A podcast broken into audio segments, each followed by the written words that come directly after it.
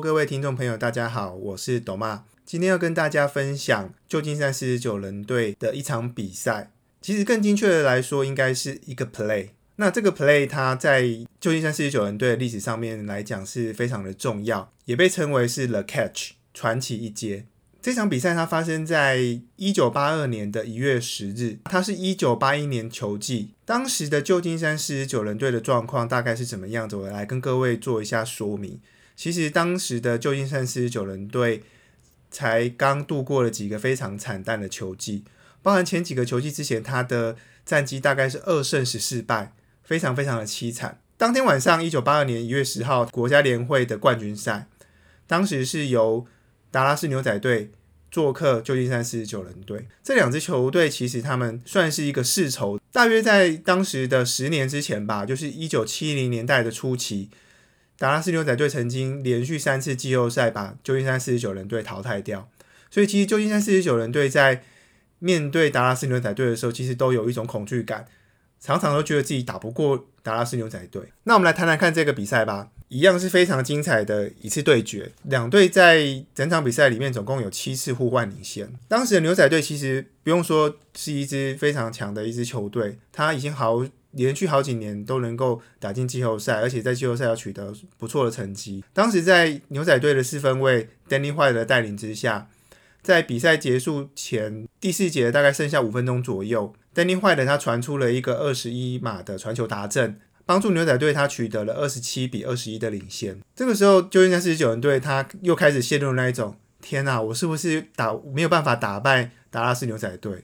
我每次想要挑战联盟的冠军，想要在季后赛里面走远一点，每次都遇到牛仔队。今天晚上是不是又要重演这样的一个历史了呢？当旧金山四十九人队的球迷这样子想的时候，场上的旧金山四十九人队的领导者 Joe Montana 却不这么认为。Joe Montana 在组织最后一波进攻的时候，他很冷静的向进攻组的队友说：“各位，我们要一路挺进达阵区，这一波进攻我们一定要得分。”当时这么冷静、这么坚决的 Joe Montana，其实也反映了当天晚上旧金山四十九人队跟过去是不一样的一支球队。在那场比赛，旧金山四十九人队总共让达拉斯牛仔队失误了高达六次。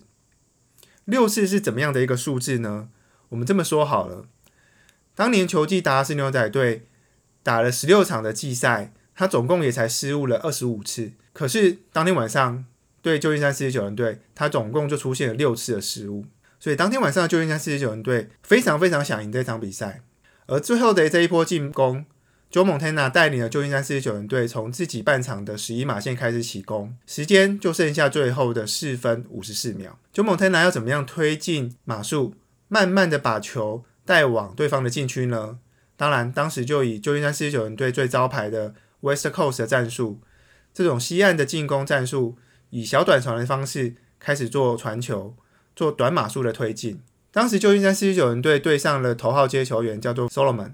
那搭配当时其实已经年过三十岁的跑锋 Levio Elliott，他开季前其实才被孟加拉虎队裁掉，但是九人队把他收下来，当做队上的跑锋，以短传加上短码数的跑阵，旧金山四十九人队开始用蚕食的方式，慢慢的推进码码数。其实，在当天比赛队上的头号接球员 Solomon 可能会是当时当晚的英雄，因为在时间剩下最后一分十五秒的时候。旧金山四十九人队其实已经推进到禁区的边缘。那 Solomon 当时在禁区的左侧边角，其实他已经有跑出空档，而且有机会能够接到球。可是传球的四分卫 Montana 竟然在那次的传球之中失手了。时间就剩下最后的五十八秒，旧金山四十九人队他还是以二十一比二十七落后。这个时候，Montana 虽然带领的旧金山四十九人队推进到了门前六码。可是他们最终还是需要一次关键性的达阵，他们才能够逆转比数，他们才能够打败当年的牛仔队。而接下来的画面，接下来这个 play 就被称为是 the catch 传奇一节。接下来发生什么事情呢？我们在开我们在讲这个最后的关键 play 之前，我们先把时间轴拉回到当年开季之前的训练营，在一九八一年的旧金山四十九人队的训练营。尽管大家都练习的非常非常的辛苦，可是当时的教练 Bill Wash 还是要求四分卫 Joe Montana 和队上的第二号接球员 Dwayne Clark 要多相处、多练习战术书里面的一个战术。到底是哪一个战术呢？那个战术的名称叫做 Spring Ride Option。这个战术它的内容是，Joe Montana 他在开球拿到球之后，他假意递球给 Running Back，但实际上是他自己七底自己持球向右跑，然后伺机寻找传球的对象，通常会传球给冲进 End Zone、跨越底部边缘的接球员。这个战术当时基本上都是传给。头号接球员 Freddie Solomon 教练 Bill Walsh，他希望 Joe Montana 在这个传这个战术的传球对象，能够除了 Solomon 之外，能够去练习传给跑另外一个方向的接球员 Clark。他希望能够有不同的接球员来以防防守对方锁定其中接球员来做针对性的防守。而在练习的时候，Bill Walsh 他一直都在挑剔 Joe Montana 的传球实在是太低了，可不可以下一次传球再高一点？传球再高一点，再高一点。Joe Montana 他那时候说，我们两个就一直练，一直练，一直练，直到我传出比 Dwayne Clark 的头还要高出三倍臂展的球之后，Bill Watch 他才能满意的放过我们，说好，这样可以了，你们可以休息了。在走出球场的时候，Joe Montana 还跟 Clark 互相打趣的说，这老头他是不是疯了？不知道他脑袋瓜里面到底是在想些什么？我们球队到底是在什么样的情况下才会用到这个战术？我看我们应该是一辈子都没有办法丢出这种球。这就是练习。但是他们都永远不知道，这一次一次的练习竟然成为最重要的一个关键 play。好，我们把时间回到当天晚上，就像命中注定一样，时间就剩下五十八秒。九猛天拿带领的旧金山四十九人队在禁区门前六码，他需要一次打正才能够成功的逆转比数。而当时教练 Bill Walsh 就在场边给 Joe Montana 下了指示，他叫了什么战术呢？没错，就是我们刚才提到的 Spring Ride Option。它是由四分卫 roll out 往右边跑，而接球员他跑空的路径，在禁区边缘，伺机等候接球。当时 Bill Walsh 也跟 Joe Montana 说：“如果真的不行，你就把球丢出界外吧。” Bill Walsh 在回忆的时候，他曾经有讲过说，在那场比赛里面，他预想达拉斯牛仔队的防守球员应该在比赛的末段都已经累了，而且他相信。达拉斯牛仔队的防守球员应该会把传球的目标锁定在旧金山四十九人队的一号接球员 Solomon 身上。所以，为什么 Bill Walsh 在赛季开始之前就一直希望说这个战术能够有一个到两个接球的对象参与练习？而接下来留下来的画面就是 Joe Montana 他成功的 roll out，而且成功的在禁区的边缘找到了跳得非常非常高的 Dwayne Clark。